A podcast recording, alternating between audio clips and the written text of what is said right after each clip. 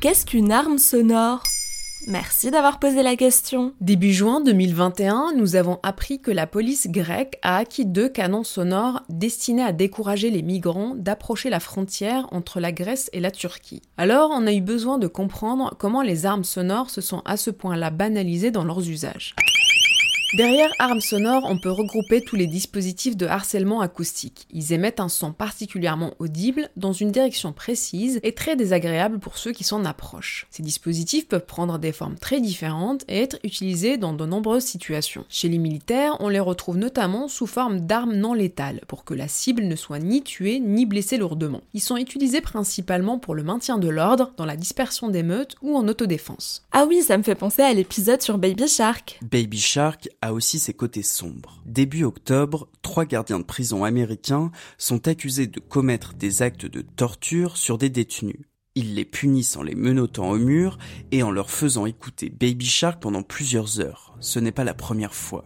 La ville de West Palm Beach en Floride a déjà diffusé ce titre en boucle devant un centre des congrès. Et oui, comme le disait Quentin dans son épisode de Maintenant vous savez, la chanson Baby Shark est aussi utilisée comme un instrument de torture. Et c'est symptomatique de la porosité entre l'industrie militaire et celle du divertissement sur les champs de bataille et bien au-delà. Rap, métal et même chansons pour enfants deviennent des instruments de torture contre des terroristes présumés. Mais à partir de quand on a commencé à utiliser le son dans un but nuisible comme ça? L'utilisation du son comme arme a commencé à se répandre dans l'armée américaine lors des opérations psychologiques menées au Vietnam. C'est à l'automne 1950 que furent menées les premières opérations durant lesquelles étaient déployés des haut-parleurs diffusant des messages à destination de l'ennemi vietcong, le son devenant alors un véritable instrument de combat. Côté santé, l'armée assure que les ondes ne pénètrent pas la peau au-delà d'un demi-millimètre. Extrait d'un reportage AFP sur le dévoilement par l'armée américaine de ADS, une arme anti-émeute. Et que tout risque de surexposition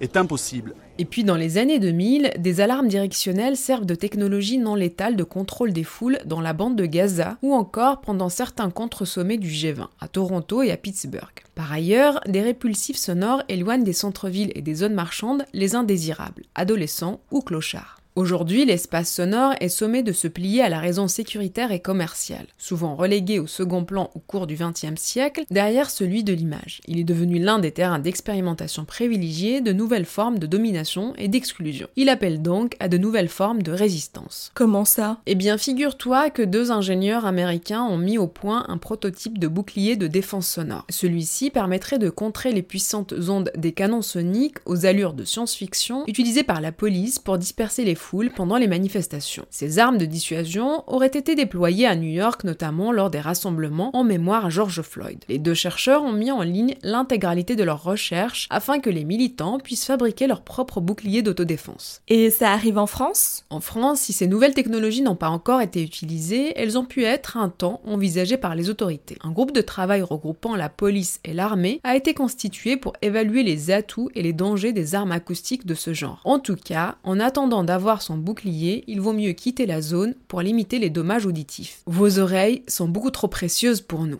Voilà ce qu'est une arme sonore. Maintenant, vous savez, un épisode écrit et réalisé par Zineb Souleimani. En moins de 3 minutes, nous répondons à votre question. Que voulez-vous savoir? Posez vos questions en commentaire sur les plateformes audio et sur le compte Twitter de Maintenant, vous savez.